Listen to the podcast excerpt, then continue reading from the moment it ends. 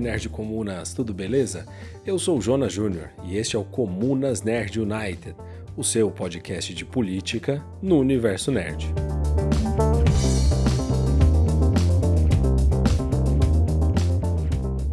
É isso aí, gente. Estamos de volta para mais um episódio do Comunas Flash neste ano de 2024. E antes de mais nada, um feliz 2024 para todos que acompanham o nosso trabalho.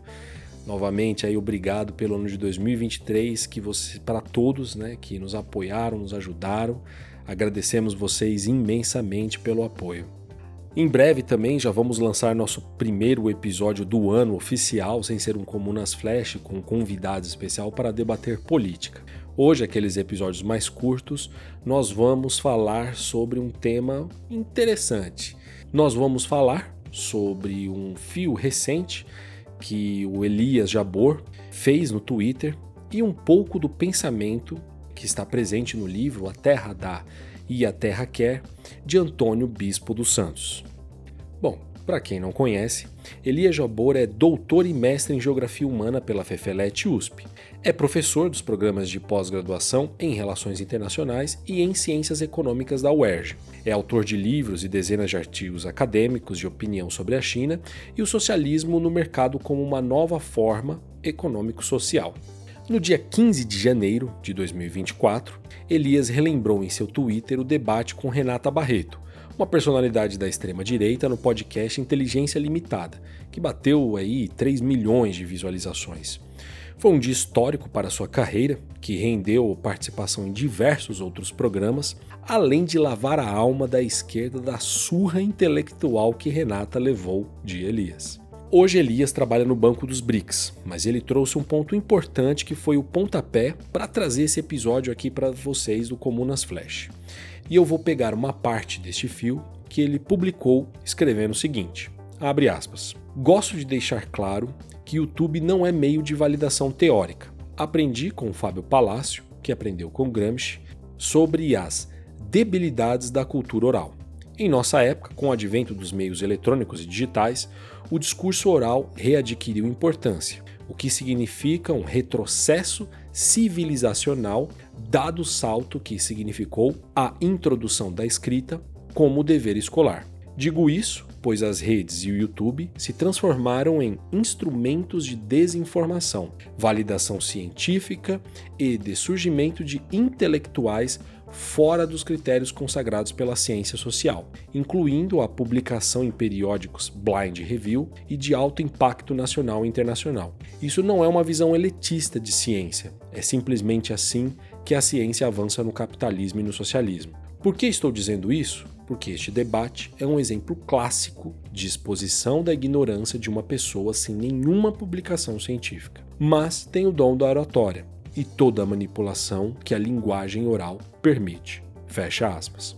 Após este fio, o próprio Fábio Palácio, mencionado por Elias, também fez um fio no Twitter, complementando o que Elias tweetou. Abre aspas. Com efeito, se refletirmos sobre o assunto, podemos observar que a importância dada pela escolástica ao estudo da lógica é de fato uma reação contra a fraqueza demonstrativa dos velhos métodos de cultura. Erros argumentativos são especialmente comuns na argumentação falada. Gramsci afirma que a brincadeira do telefone sem fio mostra que não se deve confiar em memórias, não educadas adequadamente e estas são especialmente favorecidas pela cultura oral. É fato que a oralidade possui também suas vantagens: rapidez, simultaneidade emotiva, área de ação mais vasta. Mas o que a linguagem oral ganha em superfície, ela perde em profundidade. É por isso que os meios escritos jamais desapareceram. A oralidade carrega uma debilidade intrínseca e inconvenientes quando se compara com a escrita. A argumentação oral é menos lógica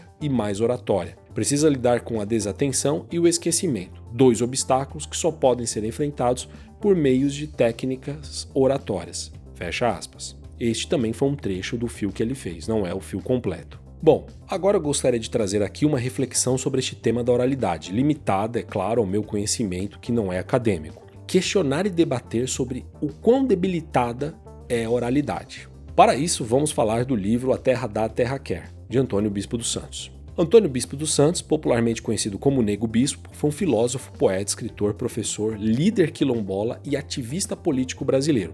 Foi considerado um dos maiores intelectuais do Brasil, refletindo o contemporâneo a partir das experiências quilombolas e desenvolveu o conceito de contracolonização, que está nesse livro que citei. Infelizmente, ele faleceu recentemente, no dia 3 de dezembro de 2023. Vou falar brevemente sobre a contracolonização mais adiante. Antônio Bispo explica que o pensamento colonial eurocentrista, eurocristão, monoteísta ou o pensamento dos humanos, e aqui entre parênteses eu coloco que ele está falando de nós, no meu entendimento, não sabe falar. Somente sabemos ler e escrever, já que os quilombolas têm uma grande tradição oral, ele explica que os quilombolas foram taxados de analfabetos, atrasados por não saberem ler e escrever. Mas agora que os quilombolas aprenderam a ler e escrever, ele explica que nós, não sabemos falar. Em suas palestras, ele notou que todo mundo leva um texto de apoio, mas ele e Antônio, os quilombolas, não precisam disso, porque eles sabem falar e não precisam carregar nenhum apoio.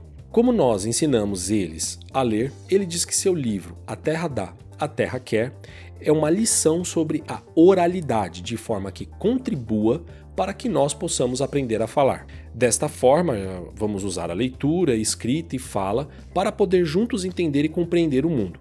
Antônio, logo na abertura do seu livro, explica como ele foi ensinado pelos mais velhos a escutar os sons da natureza, dos pássaros, dos animais, para que fosse possível compreender o mundo ao seu redor. Ele cita que logo cedo aprendeu a adestrar animais, compreendeu que adestrar e colonizar são as mesmas coisas e que o processo de adestramento e colonização atrofiam fisicamente ou mentalmente os animais e compara diretamente conosco. Após dominar a técnica de adestramento, ele percebe que para enfrentar a sociedade colonialista em alguns momentos, precisa transformar as armas do inimigo em defesa. Então ele traduz para a língua escrita as oralidades dos seus ancestrais. Ele procura trazer algumas denominações ou conceitos denominados pela academia para contrariar o colonialismo, que ele chama de guerra das denominações. Isso é, contrariar palavras coloniais como modo de enfraquecê-las.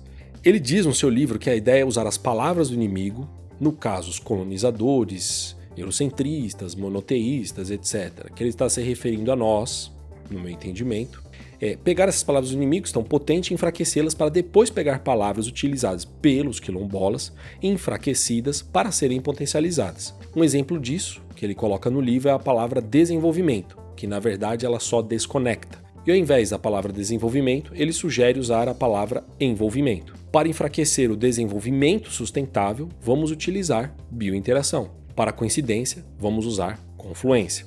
Ele inclusive dá exemplos práticos, como as gírias dos moradores das favelas.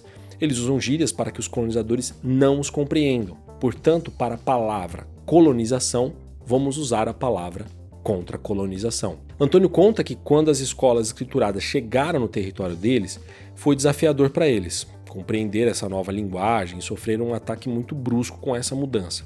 Mas ele, Antônio, então vai estudar nessas escolas escrituradas para poder contribuir com a comunidade, ao invés de rejeitar esse ensinamento. Ele diz que nos quilombolas as histórias são contadas na fogueira durante a noite, de modo prazeroso, e que as histórias nas cidades só têm valor quando são mercadorias. Nas cidades não se contam histórias, mas somente escrevemos, além de ser uma profissão. Aqui ele destaca a importância da oralidade para contar a história dos animais e que isso faz eles aprenderem e entenderem como funciona a natureza. É evidente que o livro vai muito além disso Antônio tece críticas sobre a cidade, a individualidade, sobre a forma que nós aprendemos, sobre como tudo vira mercadoria, desde a arte até o conhecimento das universidades. Quando eu li o livro dele, a impressão que eu tive é que ele escreve como ele fala. Eu já tinha visto algumas entrevistas dele. E você escuta a voz dele em cada linha da leitura. Quando você lê, o texto dele é muito simples,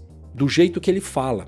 Só que você capta uma profundidade muito grande do seu pensamento no que ele escreve. E talvez isso seja um reflexo do seu poder da oralidade, agora mesclado com a linguagem escrita. Então, com base nesse debate, eu gostaria aqui de manifestar minha opinião e visão para a esquerda da ala mais radical. Na minha opinião, existe uma dificuldade tremenda da nossa penetração na classe trabalhadora, pois muitas vezes somos acadêmicos demais. É mais fácil explicar para o trabalhador que era importante ter uma arma para sua segurança devido à violência na cidade, do que explicar como Lenin debatia nos seus livros os processos revolucionários armados. É mais fácil explicar que o problema do desemprego é culpa dos imigrantes, ao invés de explicar sobre a política neoliberal e consequência do processo colonial. Esse foi um debate que eu tive recentemente, inclusive com o Gabriel do Garo Quadrinhos. Evidente que tanto Elias como Fábio tecem críticas para este pensamento raso, sem estudo, em sua imensa maioria ou quase todo quando se trata da extrema-direita, de ideias falsas propagadas pela oralidade. Mas o discurso da ideia de criticar a oralidade, principalmente após eu ler Antônio Bispo, fica complicado.